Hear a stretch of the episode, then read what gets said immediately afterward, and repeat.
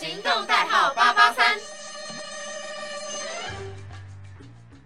Hello，各位听众朋友们，大家好，欢迎收听吃瓜群众，我是本周的主持人 Carly。是的，那本周呢，就由我来跟大家。分享跟主持这一周要吃的瓜啦，诶，那我们这周要吃什么瓜呢？相信大家近期因为疫情其实也是挺严重的，那在家有时候真的不知道要干嘛，嗯，像我自己的话啦，因为我还是有远距教学嘛，所以我其实还是很忙碌，很多报告要做。但是这之余呢，我有时候就会追追剧啊，看看综艺。诶，说到综艺，我今天想要来和大家聊聊，大家都看哪些台湾的综艺节目了呢？然后也想要和大家分享分享、讨论讨论，就是台湾的一些综艺节目的现况。其实台湾综艺节目，我觉得它的整个生态跟国外的整体真的差的非常非常远。在像是台湾的综艺节目，其实你可以感受到说。台湾的整体的制作规模是相较来说比较小一点的，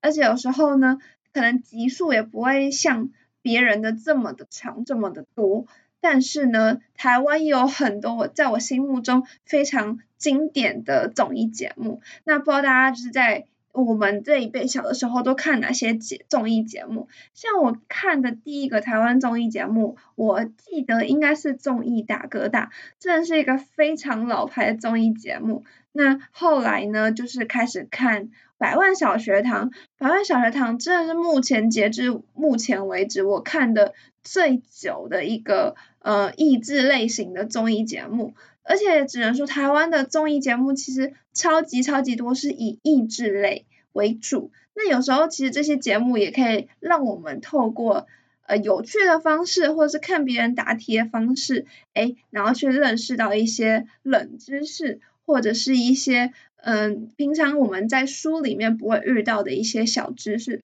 所以对我来说，有时候看综艺节目也是去储备自己知识量的一个方法，真的是蛮特别、蛮有趣的一个方式。那后来到近，后来是开始追星嘛，就会看什么娱乐百分百啊、完全娱乐啊等等等等。其实真的，我觉得这些综艺节目都是陪伴着我们这些人一起长大，然后呢，能够感受到。不同的嗯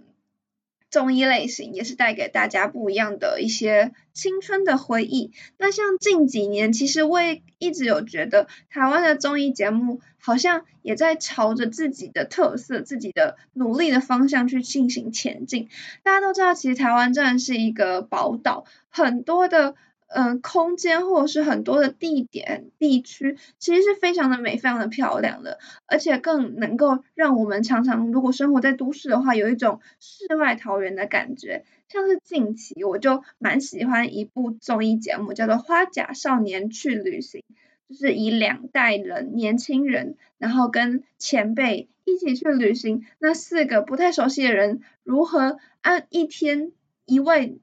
人，然后当导游，然后呢，带着剩下的三位旅伴们一起去旅行，我觉得是非常有趣、非常好玩的。那他像是就以呃前辈前辈的话，就会有叶爱玲啊、黄仲坤，那小辈的话就会魏曼跟李玉玺。所以我觉得这一种年轻世代跟比较前辈的世代互相碰撞的时候，是非常非常有趣的。那再到像我有小小的问了一下阿维跟陈涛说，哎，你们都看什么台湾的综艺节目？阿维说他真的是都看，而且他还都很喜欢。然后说你要选一个最喜欢的，他说那应该是综艺玩很大吧？相信大家应该对这一部台中是不陌生的，因为真的是掀起了很大的一个热潮，大家很喜欢，就是大家互相对抗的感觉。综艺玩很大，真的我觉得超级厉害耶！他们应该是去年吧，还特别在舒华回台湾的时候邀请舒华上节目，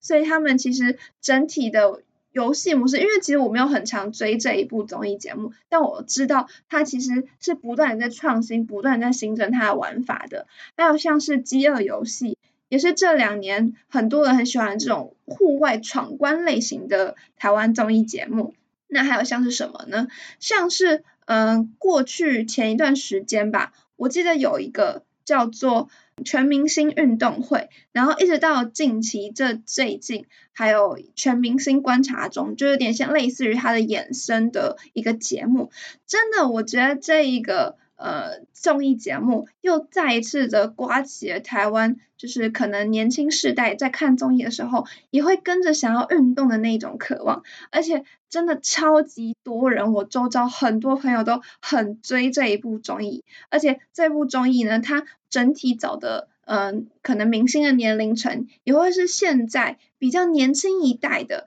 或者是说，哎，我们大家年轻人。的一些偶像啊，或者是一些歌手，搜不管是搜了歌手，或者是他过去是台湾的男团女团出身的，或是他是演员，但大家也是透过了这一些节目，哎，不止认识到了这一些新一辈的艺人，也让大家就是开始想说，哎，我也要运动，所以就就算宅在家里，我也要跟着带，就是他们动起来，而且有时候真的是会被他们身上那种。好像很勇敢，然后和团队合作那种运动加精神的那种力量给感动到，所以我觉得呢，这个综艺也是再次的掀起了不一样的一个热潮。其实还有像是很多，像是呃我自己也有才看，看一个是一字千金，它就是属于那种益智类型的，还有是全明星攻略，这两个呢都是益智类型的。你呢，就是有时候。国文真的是中华文化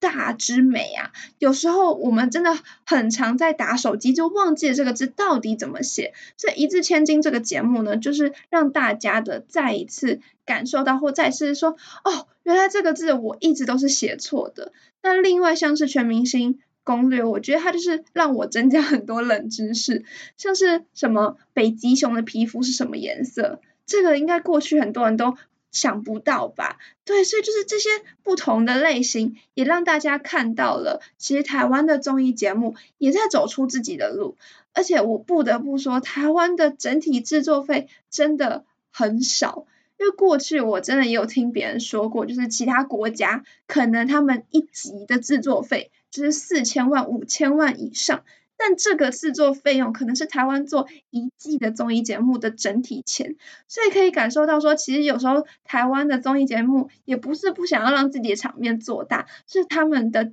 导演组、节目组实在是没有办法负担更多的钱去进行制作了。但是我觉得台湾的制作组、导演组最厉害一点，就是他们能够用少少的钱去做出一个非常高品质的一个节目。像是最近有一个，不知道大家有没有追，而且我看网络上面评价对他还是非常的高，就是《来吧营业中》。这个就是用明星们他们自己去经营一家店，而且我去看。那时候应该是前段时间，我看到一段新闻，就是他们为了整理那一个房子，就已经花了三百万了。哇塞，这其实这在台湾来说是一个很大的数字了。所以呢，他们就是花了这些钱，然后去制作出了一个非常精良的综艺节目，也是吸引更多人去进行观看。所以我觉得，其实每一个国家都。不断在走出自己的一些综艺的路。那台湾呢？虽然我们的经费比较少，但是我们一样能够走出自己的一片天空。我觉得这个也是非常的难能可贵的。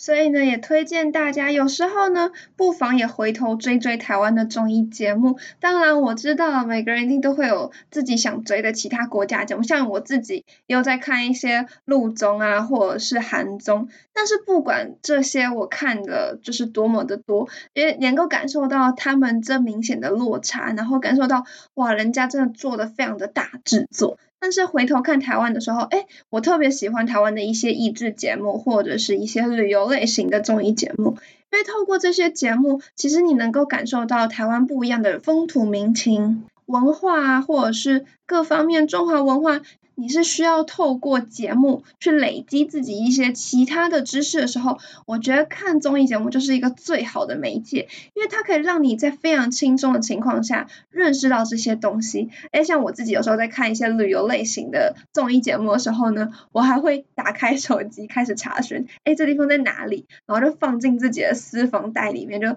下次如果我去这个地方，我一定要到这个地方旅行，因为它真的很美很漂亮。而且也是透过这些综艺节目，哎，不止让台湾自己的民众看到，嗯，台湾自己的一些民文独有的一些文化，也可以让外国的朋友看到台湾自己的一些文化，或者是台湾的这个地方真的很美丽。欢迎大家在疫情之后可以来台湾旅行。也是透过这些节目，然后让我们认识到了自己生长的这一片土